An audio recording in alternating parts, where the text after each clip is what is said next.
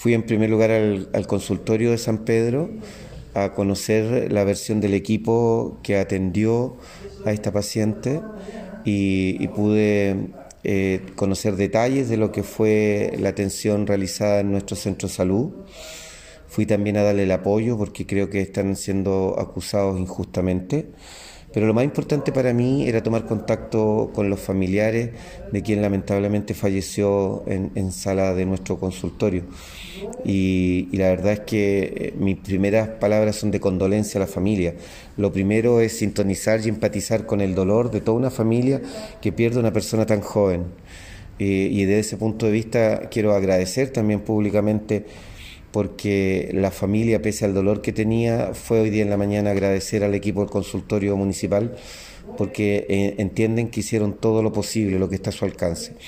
La municipalidad va a hacer un sumario administrativo, como se hace siempre en estos casos, para conocer todos los antecedentes y detalles de lo que ocurrió y nosotros lo vamos a dar a conocer al final.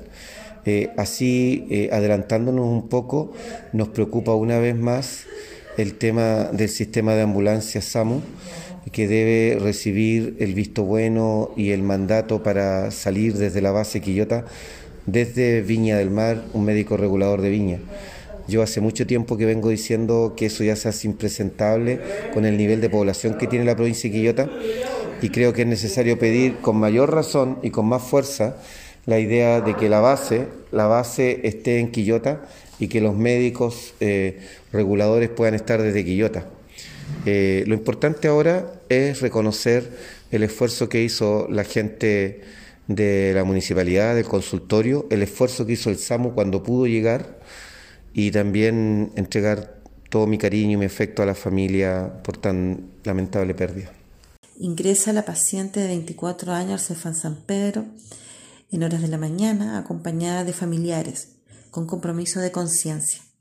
Se realiza atención en box de reanimación, área SAPO, y se coordina el traslado a través de SAMO para el Hospital San Martín de Quillota. La paciente eh, inicia eh, paro respiratorio y se inicia la reanimación avanzada junto al equipo SAMO durante 50 minutos sin cambio ni respuesta. El equipo eh, cumplió con todos los protocolos, y todo el compromiso necesario para sacarla del paro respiratorio. Lamentamos profundamente su partida y también le damos nuestras condolencias a todos sus familiares por este dolor que hoy están viviendo.